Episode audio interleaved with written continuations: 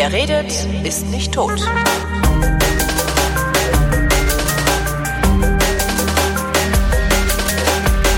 Harald Welzer hat mal wieder ein Buch geschrieben. Nee, das klingt unverschämt. Harald Welzer hat ein neues Buch geschrieben. Es heißt, alles könnte anders sein. Eine Gesellschaftsutopie für freie Menschen. Und das habe ich zum Anlass genommen, mich mit ihm zu treffen, um zu fragen, was genau er zum Beispiel meint mit alles. Hallo Harald. Hallo. Ähm, was genau meint er mit alles? Naja, grundsätzlich ist es ja so, dass wenn wir so unsere Welt betrachten, dann denken wir ja, dass das Allermeiste davon irgendwie so ist, wie es ist, weil es so ist, wie es ist. Konservatismus nennt man das. Ja, oder äh, Denkbequemlichkeit äh, oder natürlich auch objektiv betrachtet ist unser Leben natürlich sehr stark gestaltet durch Routinen, Gewohnheiten, Traditionen und so. Mhm. Und äh, man vergisst tatsächlich, dass es sowohl positiv wie negativ betrachtet auch wirklich alles anders sein könnte. Also im Augenblick eines katastrophalen Ereignisses oder historisch betrachtet im Augenblick einer Revolution verändert sich plötzlich fast alles. Und äh, das gilt natürlich auch auf der individuellen Ebene. Wenn man einen Unfall hat, verändert sich wirklich fast alles. Ja. Und insofern ist dieser Titel Alles könnte anders sein erstmal nur die Bezeichnung des Möglichkeitsraums. Ich hatte gedacht, wir könnten uns ein bisschen an den Überschriften im Buch langhangeln, Nur zu? in der Hoffnung, dass dann hinterher das ganze Buch erzählt ist. Wenn ich mich noch dran erinnere, was unter den Überschriften Oder wir fangen steht. direkt, wir fangen direkt mit den ähm, ganz am Ende. Da stehen ja die äh, äh, elf Merksätze zum neuen Realismus. Wollen wir damit anfangen? Nee, ich finde die Überschriften eigentlich Findest du gut? Besser, ja. Okay, ich habe mal äh, geguckt. Es war nicht alles schlecht im Kapitalismus, schreibst du. Wieso war? Ähm, naja, also erstmal ist es natürlich dieses alte Ding, ähm, was immer äh, in Bezug auf bestimmte Epochen gesagt wird, es war nicht alles schlecht im Nationalsozialismus, war nicht alles schlecht im Sozialismus und so. Und jetzt glauben ja alle, wir leben noch in dem Kapitalismus, wie er eigentlich mal so war. Und äh, aus der Nachhaltigkeitsszene, zu der ich ja zähle, gibt es dann im Grunde genommen die starke Tendenz zu sagen, ökologisch alles katastrophal, klimakatastrophal, alles schlecht, hat alles was mit Wachstum und so zu tun. Und es war nicht alles schlecht im Kapitalismus, betont dann die leider doch nicht zu ignorierende Tatsache, dass kapitalistische Gesellschaften ihren Bewohnerinnen und Bewohnern doch das eine oder oder andere an Verbesserung äh, mit sich bringen. Ja, ja, Konsummöglichkeiten zumindest, ne? Nee, äh, wenn man es historisch betrachtet, zunächst mal Verbesserung der Lebenssicherheit in einem ganz elementaren Sinne. Also Lebenserwartung steigt, Kindersterblichkeit sinkt, es gibt Aufstiegsmöglichkeiten, Perspektiven in Bezug auf äh, Kinder können zur Schule gehen, können studieren oder sowas. Das sind alles äh, Dinge, die sind gar nicht so materiell, sondern die haben was mit den mit den Lebensmöglichkeiten und am Ende auch den Gestaltungsmöglichkeiten des eigenen Lebens zu tun. Mhm. So und da kann man könnte man jetzt stundenlang drüber reden, aber wir tun es normalerweise nicht, sondern wir sind ja sehr stark darauf geeicht zu zu zu erzählen, was alles nicht funktioniert und was alles scheiße ist und was alles auf den Untergang zusteuert. Die Bahn die Bahn natürlich ganz vorne. Äh, kann ich auch gleich sagen, ich habe vorgestern Abend gelernt, dass es bei der Bahn eine Innovation gibt. Und Aha. die Innovation besteht darin, dass ab 22 Uhr das Bordbistro schließt und man nichts mehr äh, dort kaufen kann. Das ist nicht schlecht. Ich habe neulich äh, Gutscheine fürs Bordrestaurant gekriegt ja. von der Bahn. Und die letzten Reisen, die ich mit der Bahn gemacht habe, war das Bordrestaurant immer von Anfang an schon geschlossen. Ja, aber dass sie jetzt Standard, vielleicht deswegen, weil es eh immer geschlossen ist, jetzt standardmäßig nach 22 Uhr nichts mehr anzubieten haben, das muss man sich mal wirklich vorstellen, ja. ja das äh, ist eine der Sachen, die nicht gut war im Kapitalismus. Äh, nicht gut gewesen. Sagen wir mal so, ich, ich fürchte, vielleicht muss man eine Einschränkung machen. Äh, insbesondere waren Dinge im Kapitalismus nicht gut, wenn Hartmut Medorn sie jemals gemanagt hat hat. Selbst diese Zementfabrik, der war doch früher bei der Zukunftsfabrik. Was denn da eigentlich?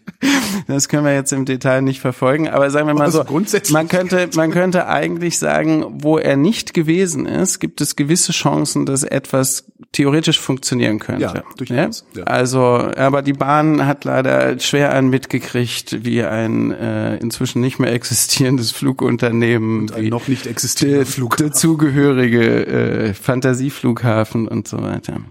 Okay, wenn du sagst, es, es war nicht alles schlecht, was ist denn dann?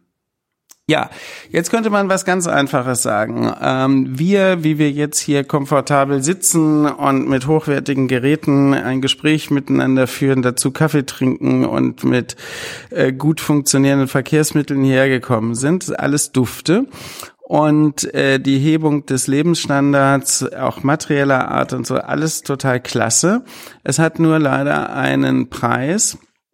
Und dieser Preis ist eine fortschreitende Naturzerstörung und ein immer weiter anwachsender Umweltverbrauch. Hm?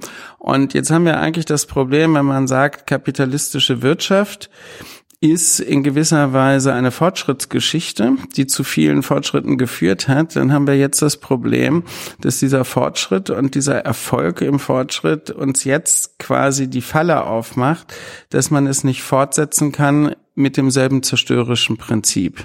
Und Erfolgsgeschichten haben immer das Problem, dass sie eher blockieren eine Veränderung, als wenn sowieso alles Grütze gewesen ist. Hat ja schon mal funktioniert, dann machen wir so weiter. Ja, und das gilt also aus der, aus der Wirtschaftspsychologie weiß man das, ja, dass wenn Unternehmen sehr erfolgreich sind, ist ihre äh, Scheiternswahrscheinlichkeit größer, als wenn sie schon mehrere Krisen haben bewältigen müssen. Sind das die gelebten Illusionen, was die nächste Überschrift wäre? Na, das sind auch die gelebten Illusionen, insbesondere wenn wir jetzt unsere sogenannte Realpolitik äh, anschauen. Das ist ja eine Illusionspolitik ja. in vielerlei Hinsicht weil sie ja nichts anderes macht, als Glaubensüberzeugungen in Politik zu übersetzen. Also sprich, wir brauchen mehr Wachstum, ohne Wachstum ist alles nichts. Mehr vom selben eigentlich. Mehr vom selben und ich meine, Klimaschutz ist auch nicht unwichtig, aber Arbeitsplätze sind wichtiger und man kann Kohleausstieg 2038 machen und äh, man kann Autos immer größer werden lassen, man kann die Autoindustrie schonen, bis sie nicht mehr existiert wird und so weiter. Also Illusionen, dass man in, insbesondere in wirtschaftlicher Hinsicht ähm, so weitermachen könne und damit durch das 21. Jahrhundert komme. Und das kann man runterbrechen. Man kann dann sagen, was ja immer dann eine Umweltministerin oder äh, andere Ressortleiter sagt, man kann dann sagen, ja, wir können auch den Klimawandel wirksam bekämpfen, ohne den Wohlstand einzuschränken. Ja, äh, Klimaschutz und Ökologie und Wachstum gehen Hand in Hand. Ja, man muss erstmal der dritten Welt die Chancen zur wirtschaftlichen Entwicklung geben, damit die sich hinterher wirksam um Umweltschutz kümmern können. Also alles Sätze, die, wenn sie Karl Valentin vor 100 Jahren gesprochen hätte, lustig gewesen wären, weil dann noch Menschen gemerkt hätten, hätten, das kann nicht sein. Das sind absurde Sätze, die sind surreal. Und heute werden sie im Bundestag vorgetragen, im Europäischen Parlament auf G20-Treffen und so weiter. Und eigentlich sagt keiner, äh, es ist totaler Unsinn, was ihr sagt. Wann ist uns die Fähigkeit, sowas als Unsinn, als lachhaft im Grunde zu sehen, verloren gegangen? Oder wodurch? Naja, wodurch? Das kann man einfach erklären. Ähm, Wahrnehmungen richten sich ja nicht nur nach Sachverhalten, sondern nach dem, wie alle anderen diese Sachverhalte sehen. Also wir könnten uns jetzt zum Beispiel äh, schnell darauf einigen, dass die Erde eine Scheibe ist, wenn 98 Prozent der Menschen der Auffassung sind, dass das eine Scheibe ist und die Wissenschaft das obendrein noch feststellt. Ja. ja? Also Wahrheit ist ja äh, eine Funktion sozialer Übereinkunft. Mhm. Hm? Und deshalb gibt es auch gesellschaftlich betrachtet, gibt es auch richtige Warnsysteme, die alle dann teilen. Die Juden sind unser Unglück oder ja. äh, so. Und ähm, insofern ist es natürlich, dass unsere, unsere, unser Heil gewissermaßen darin liegt, immer weiter wachsen zu sollen und zu wollen und dass alle was davon haben und dass die Wirtschaft blitzartig zusammenbricht, wenn bestimmte Glaubenssätze nicht mehr funktionieren. Äh, da stimmen ja alle zu bis auf so ein paar Ökos, bis auf so ein paar Hardcore-Leute, aber sagen wir mal 98 Prozent stimmen diesen Sätzen zu. Und solange so viele diesen Sätzen zustimmen, sind diese Sätze auch wirklichkeitsmächtig. Die gestalten ja Wirklichkeit, wie man eben an der fortschreitenden Zerstörung sehen kann. Nächste Überschrift ist die Gesellschaften für freie Menschen sind widersprüchlich. Sind das, ist das der Widerspruch, den du da erkennst? Naja, also sind mal, also ich finde, das Tollste an unserer Spezies ist, dass die alle verschieden sind, die Leute, die da irgendwie zustande kommen und dass sie auch mal gegen ihre Überzeugung, gegen religiöse, religiöse Gebote und so weiter auch mal handeln können. Mhm. Also Menschen sind widersprüchlich und in Widersprüchen äh, taucht ja genau die Möglichkeit auf, selbst zu denken, selbst zu entscheiden, Wirklichkeit zu verändern. Ja, wenn Widersprüche nicht mehr aushaltbar sind. Es gibt auch jede Menge Widersprüche, die sind super aushaltbar, da passiert dann nichts. Aber und der andere Punkt ist der mit der Verschiedenheit, das ist mir ja sehr wichtig, dass natürlich Verschiedenheit das zentrale Medium für das äh, für das Machen von Erfahrung ist. Ohne Verschiedenheit, wenn alle gleich sind, machen wir keine Erfahrung, weil ja. es keine Unterschied, also keine Differenz gibt, an der ich lernen könnte, ach, so kann die Welt auch aussehen. Ach, das können auch Lebensbedingungen sein. Ach, das können auch Strategien und Möglichkeiten sein. Und insofern ähm, ist eine freie Gesellschaft aus meiner Sicht tatsächlich unabdingbar angewiesen auf Verschiedenheit. Kommen wir zur Moderne, wie wir sie kannten. Das ist schon wieder so eine Vergangenheitsform in deinem Buch ja, die moderne, die, wie wir sie kannten, ist total super, weil die moderne Ideale, jedenfalls für die Happy Few in der Weltgesellschaft. Also äh, uns beide. Ja, uns beide und die Leute, die Kaffee kochen können, so dass man wirklich äh, geradezu auf die Knie fällt vor Begeisterung, wie Holger Klein. Ähm, übrigens eine der besten äh, Baristas, sagt man heute gleich. Baristin. Barista. Bar genau, er ist mehr ein Bariste als ein Barista. Aber dieser, dieser Kaffee, ich muss es wirklich allen ähm, Hörerinnen und Hörern sagen, Wahnsinn, absoluter Danke. Wahnsinn. Es Kann ist, ich so einen Wälzer-Approved-Aufkleber finden? Ja, und es könnte sogar sein, dass es dann für den Konsumenten der letzte Kaffee ist, den er jemals getrunken hat, weil man äh, hinterher an Herz-Kreislauf-Schwäche zusammenbricht. Weil das Loch zu tief ist, in das man fällt, nachdem ja. man da so hochgepusht. Ja. ja, Entschuldigung. Ja.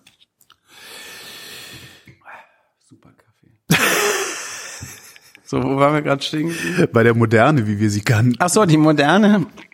Die Moderne hat uns ja ähm, genau diese Freiheitsräume, die Möglichkeiten des Selbstdenkens, die Möglichkeit, sich zu assoziieren, äh, und so weiter und so weiter gegeben. Und das ist ja auch die Gesellschaftsvorstellung der Moderne, dass man einen äußeren Rahmen hat, der rechtsstaatlich solche Bedingungen von Sicherheit und Freiheit garantiert. Und innerhalb dieses Rahmens können wir tun und lassen, was wir wollen. Das ist geil. Nur äh, ist die Moderne eben nicht weitergedacht worden, zum Beispiel in ökologischer Hinsicht äh, und auch nicht äh, hat sie es für möglich gehalten, dass sich die globalen Situationen so verändern, dass eben auch nicht moderne Systeme in unserem Sinne, nicht moderne Systeme aufsteigen und mächtig werden. Das heißt, die ganze geopolitische Situation um uns rum um diese westliche Moderne herum hat sich total verändert und ich würde mal keck sagen, dass auch meine Profession, die Sozialwissenschaft, äh, ungefähr 1989 aufgehört hat, weiter zu denken. Kurz danach hat Fukuyama vom Ende der Geschichte geschrieben und alle haben gedacht, der Westen würde sich jetzt langsam oder der Liberalismus würde sich jetzt über genau. die Welt ausbreiten. Warum ist das eigentlich nicht passiert? Ist doch ein super Angebot.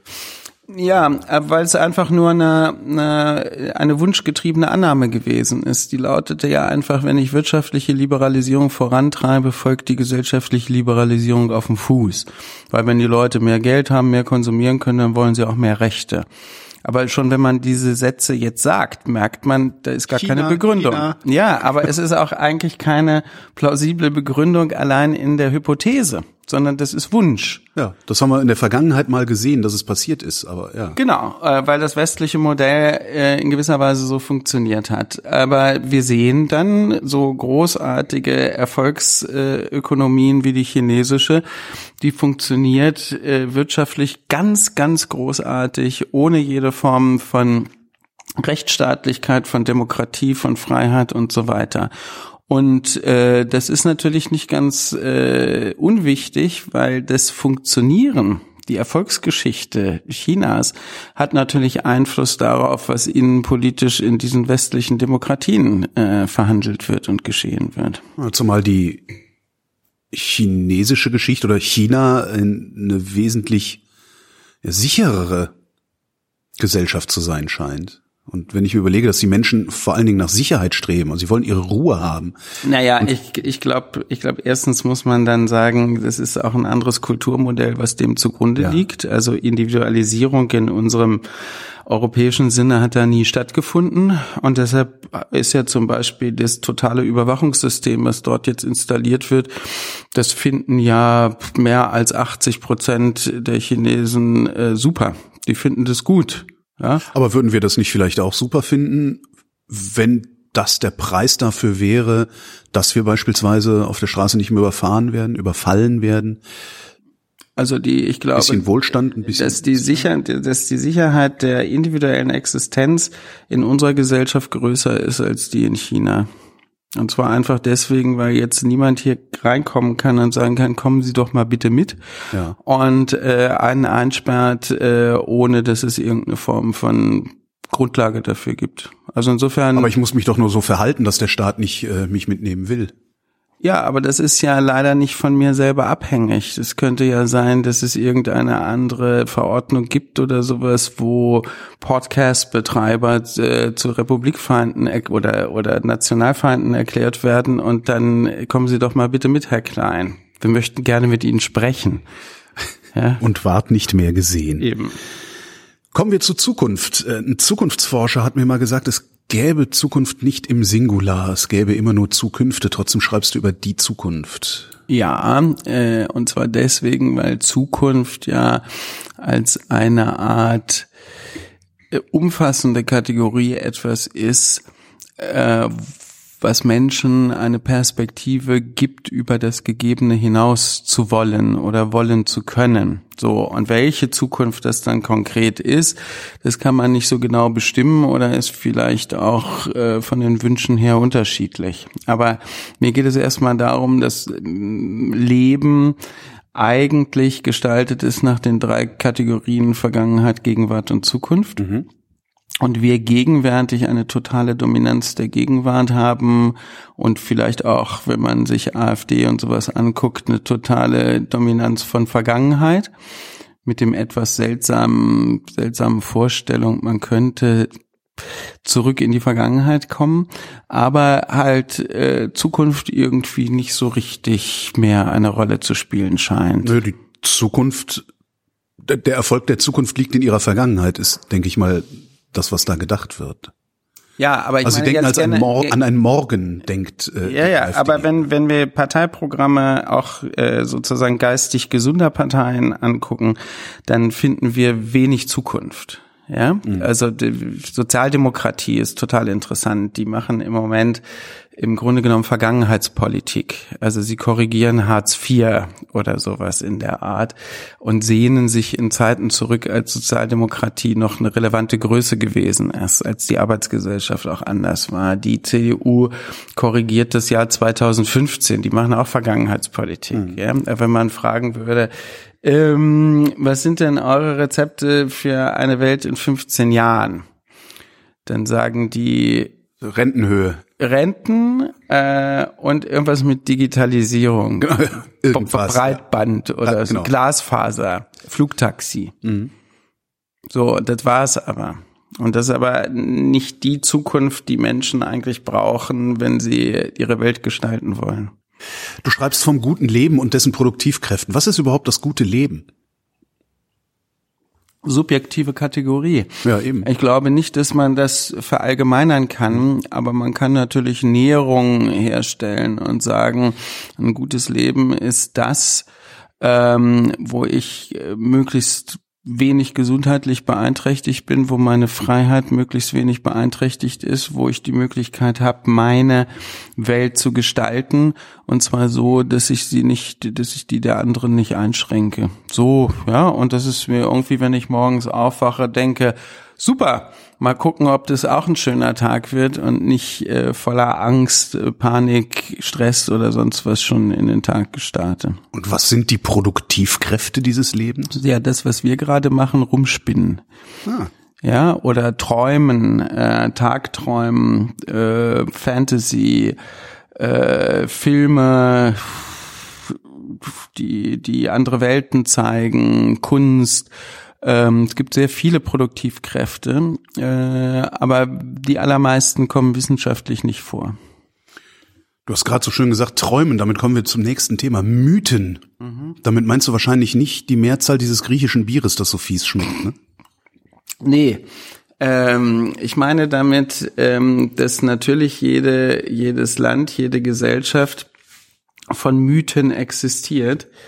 Ich glaube, es gibt keine Gesellschaft, die nicht einen Mythos über sie selber produziert hat bislang. Ja, das kann sein, dass man äh, sozusagen die wichtigste äh, Gattung Menschheit auf der Erde ist, ist ein Mythos. Ja. ja. Und das kann man religiös begründen, das kann man wissenschaftlich begründen, das kann man wie auch immer begründen. Oder dass wir eine Zivilisation sind, die von Wissenschaft und Technik äh, getrieben ist oder dass wir einem allmächtigen Gott äh, zu seinen Rechten verhelfen müssen und deshalb alle anderen umbringen müssen oder sonst was. Ja, das sind also mythische äh, Gesamtkonstruktionen oder Kosmologien, die irgendwie den Menschen, die in so einem Land leben, Orientierung geben. Dann ist aber auch letztendlich, letztendlich unser Liberalismus, unsere offene Gesellschaft ein Mythos. Ja, aber ähm, das ist ja insofern äh, wichtig, weil es kann ja ähm, so absurd oder irreal sein, wenn die Menschen an den Mythos glauben, dann prägt das eben genau auch ihr Handeln und sie gestalten in dem Glauben an den Mythos ihre Wirklichkeit. Zeit für Wirklichkeit. Zeit für Wirklichkeit, genau. Ich bin ja ein Realist. Ich bin ja letztlich der einzige Realist überhaupt, weil ich bin der Und Einzige, der die die Haare Wirklichkeit.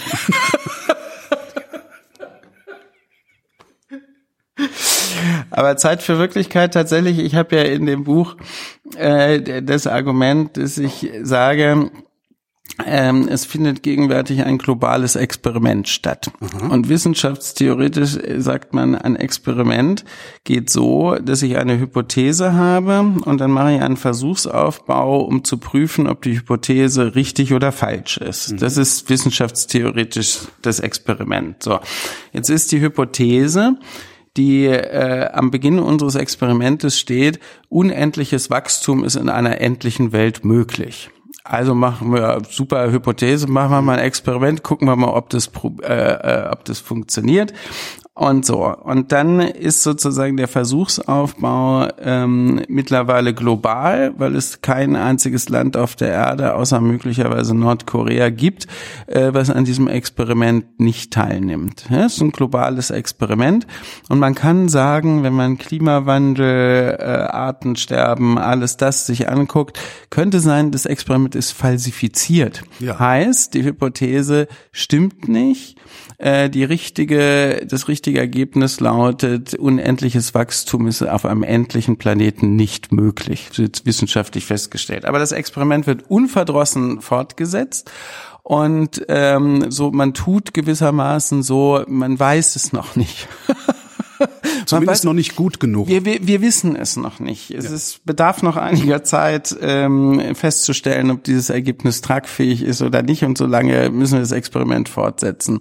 Und umgekehrt ist es so, das ist ja süß, dass alle diejenigen, die andere Experimente machen, also in irgendeiner Weise versuchen, als Unternehmen nicht zu wachsen, in äh, einer naturbefriedeten Form zu wirtschaften und so weiter, die werden ja immer von allen gefragt, wie sie auf die Idee kommen, dass sowas funktionieren soll. Ja, No- Noch viel besser, denen wird ja gesagt, dass es gar nicht funktioniert. das geht ja nicht. Obwohl das die Firmen seit vergessen. zehn Jahren existieren. Ja, Mhm. und dann kommt hilfsweise dazu, aber das ist doch nicht mehrheitsfähig. Und selbst wenn das bei euch funktioniert, dann machen die Chinesen ja noch lange nicht und so weiter und so weiter. Das heißt, jede Form von Experiment, dessen Ergebnis eben noch nicht feststeht, muss immer legitimiert werden. Die müssen sich immer rechtfertigen. Während das Großexperiment, dessen Ergebnis ganz zweifelsfrei feststeht, da fragt keiner. Ja? Also wie wahrscheinlich ist denn das, dass das funktioniert? So, und da sind wir natürlich auch wieder beim Mythos und bei Glaubenssystemen, die funktionieren, solange nur äh, genug Menschen daran glauben, dass sie funktionieren. Dass das Experiment gescheitert ist, das kann ja jeder, der bei halbwegs klarem Verstand ist, sehen. Er sieht's aber nicht. Oder will es zumindest nicht sehen. Wie kriegen wir den dahin, dass er es sieht und dass er es vielleicht auch zur Basis seines Handelns macht? Womit naja, wir beim Realismus-Training Ich, ich finde die Frage nicht, nicht, nicht gut. Äh, weil ich finde die Frage, wie kriegen wir irgendwen irgendwo hin, uninteressant. Mhm. Ich finde es viel interessanter, wie kriege ich mich selber dahin, okay. äh, das zu tun, wovon ich glaube, dass es richtig wäre zu tun. Und das ist ja schon mal schwer genug. Oh ja. Ja, und daraus leitet sich aber auch was anderes ab. Mir reicht es doch, wenn Leute äh, äh beginnen, einen Schritt außerhalb des Normalprogramms zu machen. Meine Bereitschaft haben zu sagen, okay, ich probiere jetzt mal was anderes aus, weil ich unter dem Gegebenen leide, weil ich es blöd finde oder weil ich intellektuell einsehe, das geht so nicht. Ja. Ja, so. Und das Interessante ist ja, und ich bin ja ein schlichtes Gemüt, ähm, dass ein Schritt in eine andere Richtung die Wahrscheinlichkeit erhöht, dass der zweite, dritte, vierte Schritt, der danach kommt, eben auch in diese Richtung des ersten Schrittes geht. Während, wenn ich den Schritt nicht mache, die Wahrscheinlichkeit immer größer wird, systematisch, dass ich auch nie diesen Schritt mache. Mhm. So. Und insofern ist ja mein utopisches Konzept ist ja ein Prozess. Ja, ich würde ja auch sagen, vieles von dem, was ich jetzt als konkrete Utopien beschreibe, wird wahrscheinlich, wenn der Prozess tatsächlich läuft, sich noch anders darstellen. Ja. ja? Aber es kommt darauf an, diese, diese Schritte zu machen. Und insofern ist mir eigentlich auch egal, wie viel Mehrheiten das machen oder ob ich Herrn Lindner dazu kriegen könnte, einen, einen Schritt zu machen oder das ist mir eigentlich völlig Wumpe. Das brauche ich gar nicht. Nur wenn du nicht Mehrheiten dazu bekommst, ist es möglicherweise irgendwann zu spät. Wobei sich da die Frage stellt, zu spät für was denn eigentlich? Ja, zu spät für was? Das hätte ich jetzt ein paar auch Leute gefragt. werden hier immer rumrennen und äh ja, und das, also zu spät ist ja auch keine, keine, keine Kategorie ähm, für fürs Leben. Ja, das ist überhaupt ein guter Satz. Zu spät ist eigentlich keine Kategorie fürs Leben. Also das ist ja noch ein anderer Punkt. Das, das kommt, glaube ich, später im Inhaltsverzeichnis. Ähm, dass es ja natürlich immer auch, und das gilt für Einzelne genauso wie für Gesellschaften, es gibt halt Dinge, äh, es passiert Scheiße. Es passieren Unfälle, es, es gibt Krankheiten, es gibt traumatische Erlebnisse, es gibt Klimawandel, es gibt Artensterben, es gibt alles Mögliche. Mhm. Es gibt auch Kriege übrigens. Und ähm, wenn so etwas geschieht, ist ja das Leben nicht zu Ende. Das Interessante ist ja, wenn wir das historisch betrachten, dass selbst nach wirklich unvorstellbaren Katastrophenereignissen, Zweiter Weltkrieg, mhm. Holocaust oder sowas, ähm, Menschen lernen, äh, das zu bewältigen und mehr noch daraus was Besseres zu bauen. Ja, und dasselbe gilt für individuelle Lebensereignisse. Ich habe unlängst ein paar Monate her bei Markus Lanz diese Radrennfahrerin gesehen, die, die, ich glaube, das war erst vor einem Jahr oder sowas, die gestürzt ist auf beim Training auf der. Bahn und seither querschnittsgelähmt ist. Äh, ich weiß jetzt den Namen gerade nicht.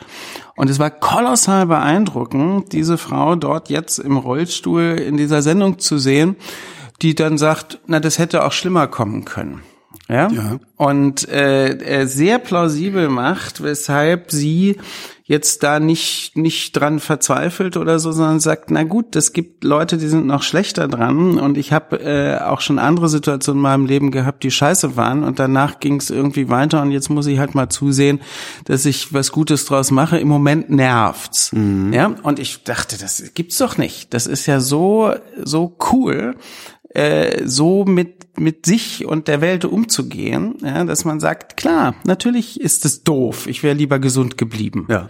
Aber es das heißt ja nicht, dass man dann äh, für den Rest seines Lebens mit dem Leben hadert oder ein sagt, schlechtes Leben jetzt, hat. Ein Ja. schlechtes Leben hat. Äh, wissen wir übrigens auch aus der Gesundheitsforschung, dass Menschen, die eben so etwas Schreckliches und Einschränkendes erleben, ungefähr nach einem Jahr, ein bis zwei Jahren wieder subjektiv dieselbe Lebensqualität empfinden wie jetzt Menschen, die diese Einschränkung nicht haben. Das ist ja sehr interessant. Ja?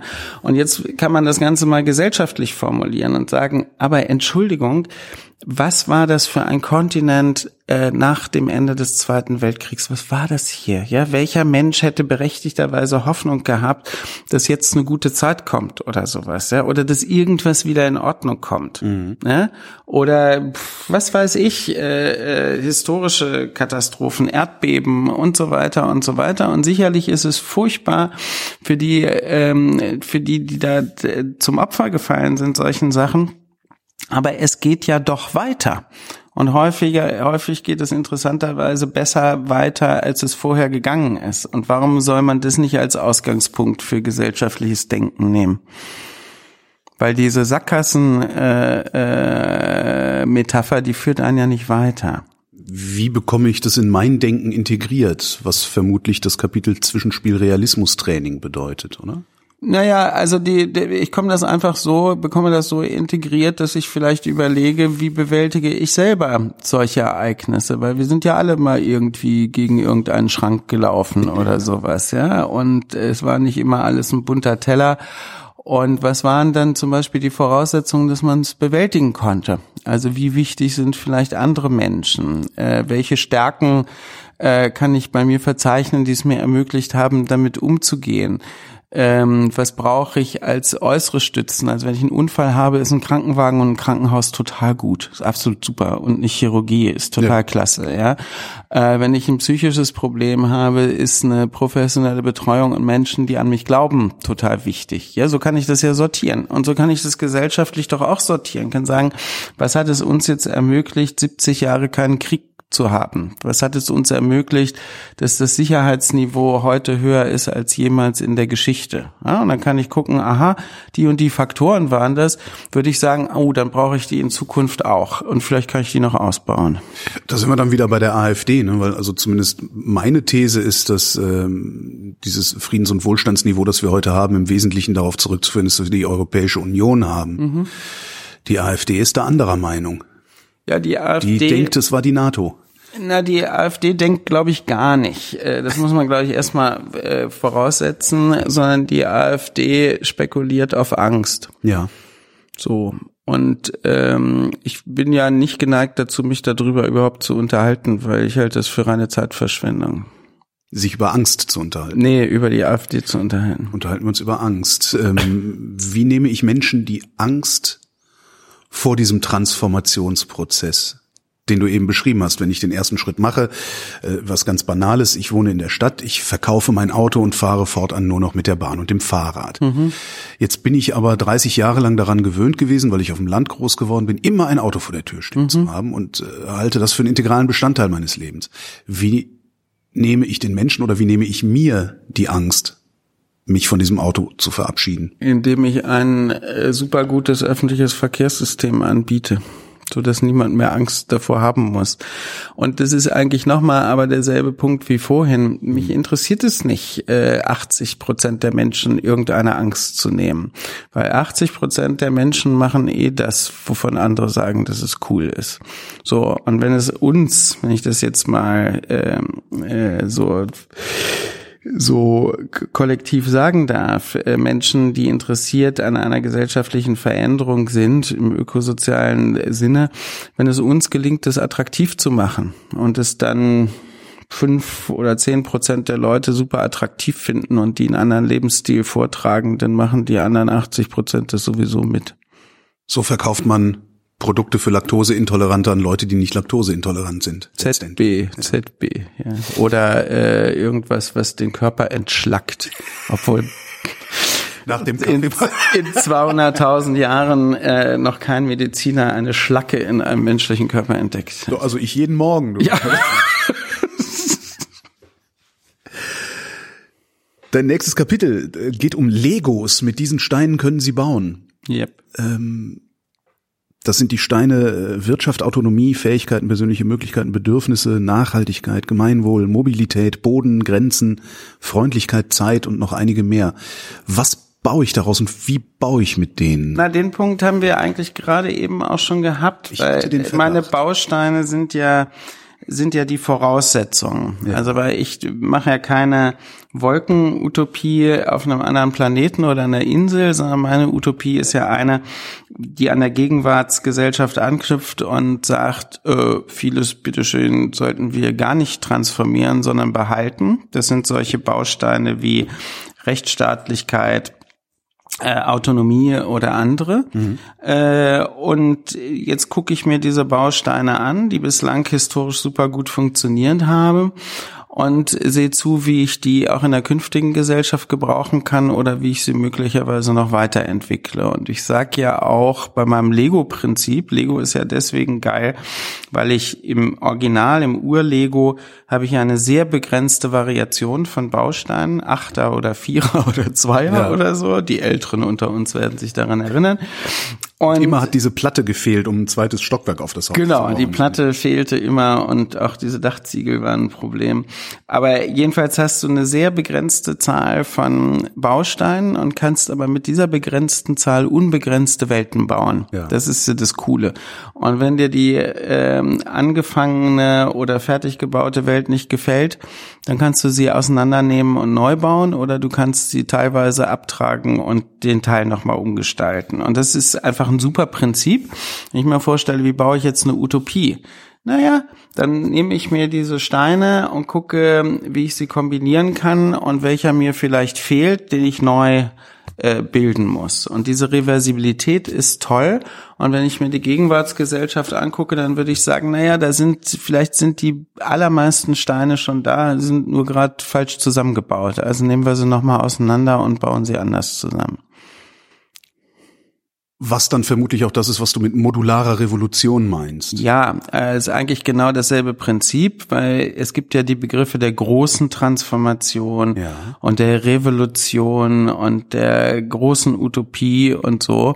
Und ich glaube, das bringt alles nichts. Ich sag dann eher modulare Revolution. Das heißt, es reicht mir schon, wenn ich zum Beispiel Autos äh, äh, wegschmeiße komplett. Das heißt, ich nehme mir meinen Legostein Mobilität und verändere erstmal den und habe dann schon eine Revolution. Danke für die Übersetzung. Sehr Okay. gut, gut. Hätte ich genau so geht es. Und daraus natürlich dann auch, wenn sie funktioniert, die Motivation für die nächste Revolution. Richtig, oder vielleicht auch ein Beispiel, dass andere genau dasselbe machen und damit aber vielleicht sogar noch weiterkommen. Ja, das heißt, ich muss nicht, und das hat auch einen großen Zeitvorteil, weil ich muss nämlich, wenn ich so vorgehe, nicht erst den Kapitalismus abschaffen, den Unterschied zwischen globalem Norden und globalen Süden beseitigen, den Weltfrieden sicherstellen, Donald Trump ins Gefängnis bringen und so weiter, sondern ist ich kann da gleich mal mit anfangen. Das sind in Diskussionen immer die Leute, die nach einer Lösung für das große Ganze verlangen, Ja. damit sie sich um gar nichts kümmern müssen. Ne? Richtig. Greta Thunberg hat eine Plastiktüte benutzt. Ja, genau. Oder Luisa Neubauer ist doch tatsächlich früher schon geflogen. Das dritte Kapitel deines Buches heißt Der neue Realismus. Wie sieht er aus? Der neue Realismus sieht einfach so aus, äh, einfach ist gut, aber er sieht so aus, dass diese zentrale äh, Fragestellung einer, einer Wirtschaft, die nicht zerstörerisch ist, ähm, irgendwie angegangen werden muss. Ich we- weiß natürlich nicht, wie niemand es gegenwärtig weiß, wie das konkret aussieht und wie lange man braucht, um das zu realisieren. Aber das ist die zentrale äh, Wirklichkeitsanforderung, die wir im 21. Jahrhundert haben. Deshalb Greta Thunberg. Deshalb demonstrieren die ja, weil die jetzt sagen, alles, was ihr bislang gemacht habt, ist unrealistisch. Ja, beziehungsweise ignoriert die Wirklichkeit. Und ja, dieser neue Realismus, der beinhaltet deshalb auch unter anderem, dass man endlich wieder anfangen muss, die Wahrheit zu sagen. Also die Wahrheit zum Beispiel über Preise, die Wahrheit über den Zustand von bestimmten äh, biologischen oder klimatologischen Sachverhalten. Ich finde es zum Beispiel auch wichtig zu sagen, dass dieses, diese, diese Behauptung, man könne das 1,5 Grad Ziel noch erreichen, das ist einfach unwahr. Das ist Quatsch. Und das ist nicht deswegen unwahr, weil die Menschen böse sind, sondern weil wir Machtverhältnisse auf der Erde haben und eine Finanzwirtschaft und eine Organisation von Konzernen und Politik oder sowas, die es vollkommen unrealistisch machen, dass man innerhalb von sieben Jahren die Weichen so stellt, dass man 1, bei 1,5 Grad rauskommt. Und ich halte das für, für, für politisch falsch dauernd so zu tun, als könne man ein unrealistisches Ziel erreichen. Ich halte es für viel, viel sinnvoller und motivierender zu sagen, lasst uns doch bitte darüber sprechen, was wir realistisch jetzt erreichen können. Vielleicht. Dann bist du beim Kohleausstieg 2038. Nee, äh, da bin ich ganz woanders. Da würde ich nämlich sagen, ähm, Kohle hilft mir nicht, wenn ich jetzt ein, äh, äh, eine Wirtschaft entwickeln will, die Frieden mit der Natur, davon war es wie mit den Hypothesen. Ja. Da weiß ich schon, nee, äh, mit Kohle kriege ich das nicht hin. Ja. Okay? Und ich kriege es auch mit anderen fossilen Bausteinen nicht so richtig hin, dann weiß ich das schon mal. Ja. Also muss ich gucken, wie kann ich mich auf dem Weg äh, anders und realistischer verhalten. Zu Dann kommen die ersten um die Ecke und sagen ja, Atomkraft. Atomkraft ist klimaschonend. Dann sage ich ja, aber wir haben da ein Müllproblem. Dafür möchte ich nicht ein verantwortlich sein. gewisses äh, Ewigkeitsproblem. Äh, und auch solche Kategorien sind zum Beispiel interessant. Das haben wir übrigens bei der Kohle ja auch. Gibt es auch das Ewigkeitsproblem, dass nämlich ich äh, auf keine Ahnung wie viel hundert Jahre oder sowas im Nee, nee, Ruhrgebiet Für immer. Oder für immer äh, dafür 220 sorgen, Millionen Euro im Jahr. Für immer. dafür sorgen muss, dass die ganze Hütte dort nicht zusammenfällt oder sowas. Und das ist zum Beispiel etwas, da hätten wir jetzt einen Baustein, der kommt in dem Buch gar nicht vor. Aber man merkt, wie man das im Gespräch entwickeln kann. Natürlich kann ich Zukunft und künftige Wirtschaft nur immer unter der Voraussetzung ähm, äh, denken und bauen, dass alles das, was ich tue, reversibel ist. Ja. Das heißt, was im 20. Jahrhundert einfach durch Technikbesoffenheit und Wissenschaftsgläubigkeit man gemacht hat, also eine Technologie, eine Energietechnologie zu installieren, die ein Ewigkeitsproblem hat, werde ich nicht mehr los. Ich werde den scheiß Müll nicht los. Ja. Auch wenn ich ihn immer von einer Ecke in die andere karre, ich werde ihn nicht los. Ja? Das ist eine Technologie, da muss man sagen, nee, das ist nicht zukunftsfähig, damit kann man nichts anfangen. Genauso wie mit der Kohle, genauso wie mit vielen anderen Sachen. Dann hätte ich ja schon mal ein Realismus-Leitbild, dass ich sage, ich darf nichts tun, äh, was ich nicht wieder korrigieren kann. Aber das ist doch auch wieder nur ein Mythos. Würden Sie bitte diesen Einwand erläutern? Na, du stellst, du stellst eine Prämisse auf und sagst, etwas zu tun, was nicht reversibel, äh, nee, etwas zu tun, was reversibel ist, ist grundsätzlich die richtige Entscheidung. Ja.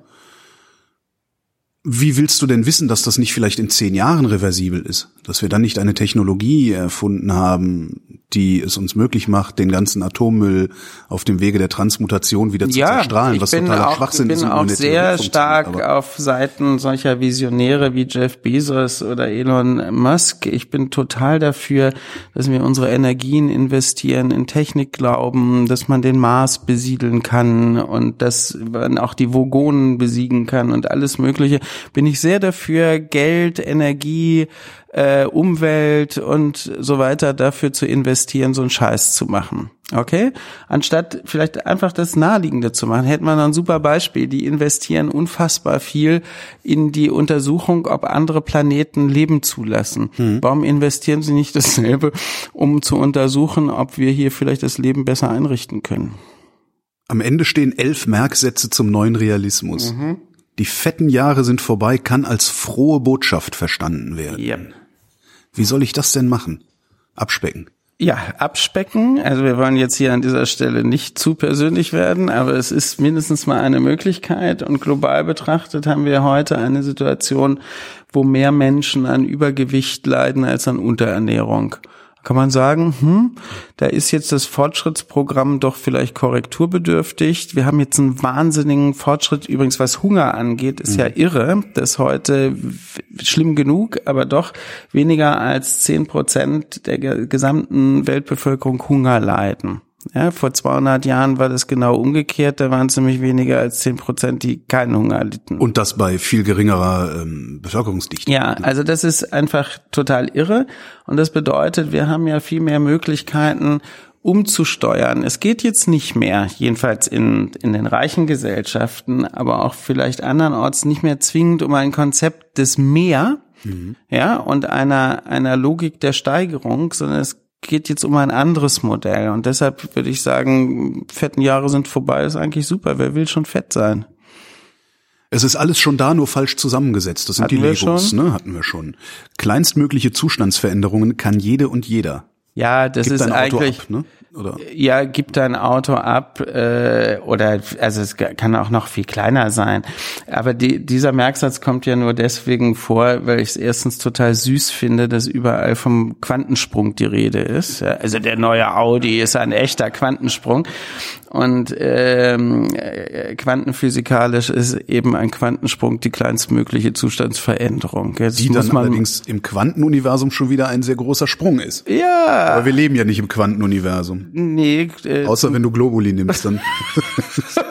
Das ist jetzt aber unsachlich. Ja, Verzeihung. Und ähm, und äh, ich finde, dass diese ähm, dieses Wort kleinstmögliche Zustandsveränderung, das hat so eine Poesie. Ich finde das total mhm. super, weil es bedeutet, ach, wenn ich nur eine Kleinigkeit verändere, kann das möglicherweise ganz unabsehbar große Folgen haben. Und deshalb ist, hat es auch was Ermächtigendes zu sagen, du musst ja nicht gleich den Kapitalismus abschaffen. Es reicht ja vielleicht, wenn du heute mal die Bahn nimmst. Mhm. Also es versuchst, die Bahn zu nehmen. Heterotopie ist die neue Utopie. Was ist denn bitte Heterotopie? Ja, das ist, hatten wir vorhin mit den modularen Revolutionen. Heterotopien sind äh, sozusagen Utopien, konkrete Utopien, die nicht voraussetzen, ich verändere jetzt alles. Oder äh, das ist so gegen zum Beispiel diese Schwachsinnsbegrifflichkeiten wie Welt retten oder Planeten retten oder so, weil es ist ja totaler Bullshit. Niemand kann das, niemand soll das, niemand ist dazu aufgefordert, trotzdem faselt man jetzt da rum. Und eine Heterotopie ist einfach, wenn, was wir hier bei Futur 2 haben, wir haben ja hunderte von Geschichten, wo Menschen jetzt eine Genossenschaft aufgemacht haben oder ein Mehrgenerationenhaus oder ein Food-Rettungsprogramm gestartet haben oder was auch immer. Ja, die haben jetzt in einem begrenzten Raum, nämlich ihrem eigenen Handlungsraum, äh, eine konkrete Utopie umgesetzt. Das ist eine Heterotopie. Ja, und wenn das Ding gut läuft und es attraktiv ist, Heterotopien zu entwickeln, dann komme ich ja sofort dazu, dass ich sagen kann, aha, wie passt denn jetzt diese eine, nämlich anders zu wirtschaften, zu der anderen, sich auch anders zu bewegen, andere Verkehrsmittel zu benutzen. Und dann komme ich durch ganz viele Heterotopien zu so einer Art Mosaik, äh, einer Mosaikutopie. Die menschliche Welt besteht im Zwischenmenschlichen. Ja. Das ist natürlich, das ist unglaublich banal, aber es ist so banal, dass man es wirklich sagen muss, weil erstens die komplette Wirtschaftswissenschaft von einem äh, vollkommen unrealistischen Menschenbild äh, ausgeht, nämlich dem individuellen Nutzenmaximierer, dem Homo economicus. Da muss ich einspringen. Ähm, es wächst gerade eine neue Generation von Ökonomen heran, die gemerkt haben, dass das Stuss ist. Ja, es gibt ja auch mittlerweile Aber Verhaltens politisch gesellschaftlich tonangebend ist halt immer noch die Ja, äh, und und auch unser Selbstbild, was in der Werbung und so weiter ja. vorherrschend ist, ist das Individuum. Und natürlich gibt es das Individuum und wir sind auch alle stolz darauf, eins zu sein, aber es gibt keinen Menschen, der als Individuum auf die Welt gekommen Keiner ist. ist eine Insel. Und ja. auch keinen, der die entscheidenden 15 Lebensjahre äh, alleine verbracht hat, sondern Menschen sind eine prinzipiell auch biologisch soziale Lebensform. Ja? Menschen können nicht alleine überleben in ihren ersten Entwicklungsphasen und sie sind deshalb immer sozial und alles das, was wir tun, ist immer auf andere bezogen, auch wenn es anders aussieht. Aber selbst wenn ich mir äh, äh, hirnrissigerweise einen Audi Q7 kaufe, dann kaufe ich den ja nicht weil ich selbst den toll finde, sondern weil ich glaube, dass mich jemand gern hat, weil ich so ein Auto fahre. Das ist natürlich ein irrationaler Glaube, aber genau deswegen tue ich das. Das heißt, man, oder irgendein Banker er ist ja stolz, seine Fantastilliarden als Bonus zu kriegen, weil er glaubt, dass er dann ein geiler Typ ist. Mhm. Ja, mit der Kohle weiß er ja gar nicht, was er machen soll, was er damit machen soll, aber er glaubt, er ist ein geiler Typ und er kauft sich gewissermaßen Beziehung damit. So. Und insofern äh, besteht die menschliche Welt im Zwischenmenschlichen und in nichts anderem. Die Welt kann freundlich sein. Ja. Natürlich. Das ist Man so, muss sie ja nur freundlich machen. Ne? Aber das ist so der Punkt, über den jetzt die meisten äh, äh Menschen, die das Buch lesen, total überrascht sind. Was? Wieso? Ja, naja, weil sie denken, aber das ist ja wie, wie so, also sowas Einfaches wie eine Welt kann auch freundlich sein. Wieso nennt man das eine Utopie? Naja, und dann klickert es und sagen, aber die Welt ist scheiße unfreundlich, alle sind unfreundlich zu mir. Ja. Dabei haben wir doch alles. Warum können wir nicht anfangen, freundlich zu sein? Ich finde, das ist eine Basalkategorie für eine, für eine Utopie, dass die Menschen freundlich zueinander sein können. Herr Klein. Ne? Herr ich finde, ich mag sie trotzdem, obwohl sie scheiß Kaffee kochen. Ich habe den gar nicht gekocht, der ist auf meine Anweisung entstanden. Andere werden zu, zu Opfern. Na, also die Welt, äh, die menschliche Welt besteht im Zwischenmenschlichen. Ja. ich ziehe andere mit rein. Äh, Utopien muss man anschauen können. Ja. Hör auf zu labern, mach. Ja, und vor allen Dingen ist, ähm, wenn es ein jeweiliges Beispiel gibt, was man anschauen kann. Einen Gemeinschaftsgarten, eine autofreie Stadt oder meinetwegen auch nur ein autofreies Stadtquartier, ein Unternehmen, was Textilien in Deutschland äh, nachhaltig produziert oder so, dann kann ich durch das praktische Beispiel immer ähm, alle widerlegen, die sagen, das geht ja nicht. Okay? Und insofern äh, ist umgekehrt das große Problem der ganzen Nachhaltigkeitskommunikation, dass sie immer im Konjunktiv operiert. Ja, ja man müsste, könnte, sollte und es wäre schöner, wenn es schöner wäre. Und das ist verpufft, weil da ist jetzt die Wirklichkeitsbehauptung der Gegenwart ist einfach stärker. Ja. ja. Und dem muss ich was entgegensetzen. Heimat ist dort, wo es nicht egal ist, ob es mich gibt.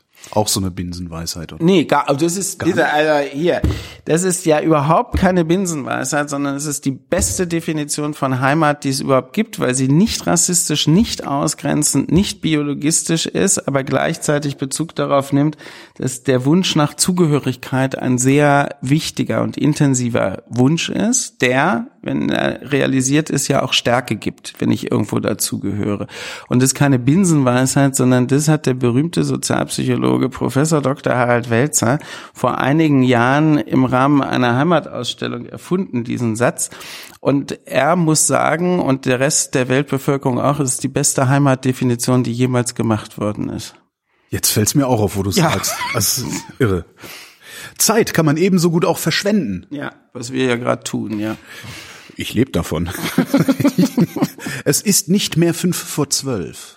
Ja, das ist natürlich dieses äh, der der von mir innig gehegte Wunsch, dass man mit diesen ganzen Depper, also diesen Trottelsätzen und Appellen aufhört. Ja, fünf vor zwölf ist es eine Ökobewegung seit einem halben Jahrhundert und irgendwer muss mal merken, dass es dann auch mal weitergehen muss mit dieser Uhr und das nervt einfach total.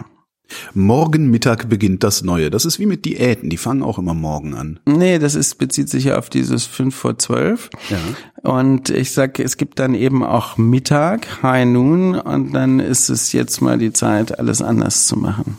Und sich äh, zum Duell hinzustellen. Ja. War ja mal Noon, Do not forsake me, oh my darling. Einen habe ich noch. Irgendwo im, äh, im Buch steht, warum eigentlich immer arbeiten? Ja, genau.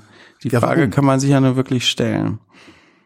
Naja, brauchen wir ja nicht mehr, wenn die Jungs, die da Digitalisierungsversprechen machen, wenn die tatsächlich recht haben. Jetzt, wenn die KI endlich alles übernimmt. Nee, die KI nicht, aber ich setze mehr auf die Automatisierung und Roboterisierung, die den großen Vorteil hat, dass schlechte, verschleißende, gesundheitsschädliche, nervtötende, repetitive Arbeit und sowas abgeschafft werden kann. Aber da, wo wir das schon gemacht haben, werden die Leute, die dadurch arbeitslos geworden sind, als faul dargestellt. Ja, aber äh, Menschen, die nicht arbeiten, sind ja nicht automatisch faul. Es gibt ja jetzt in Oslo äh, das geile Kunst am Bau-Projekt. Ja. Ähm, äh, wo jemand den, eine Künstlerin den Preis bekommen hat für eine Arbeit, die darin besteht, dass jemand angestellt wird dafür, dass er nicht arbeitet.